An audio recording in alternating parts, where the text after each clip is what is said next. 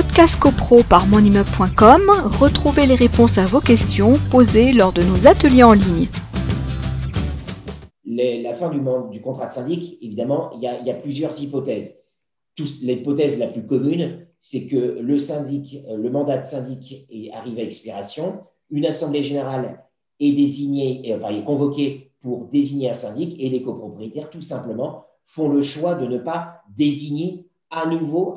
Je dis désigner à nouveau, haïtien, puisqu'on parle souvent euh, en, disant renouvellement. Alors, je joue un peu sur les mots. Un, syndic n'est pas renouvelé, un syndic est à nouveau désigné, puisqu'on part du principe qu'il y a une concurrence qui peut exister, donc il, peut être à nouveau désigné.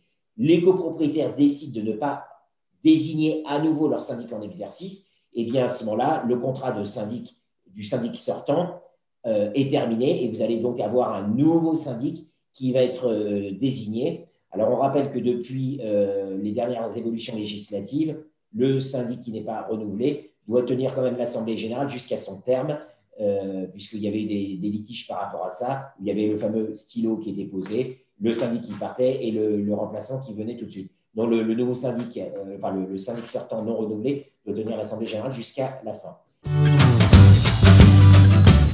Podcast CoPro par monimmeuble.com, retrouvez les réponses à vos questions posées lors de nos ateliers en ligne.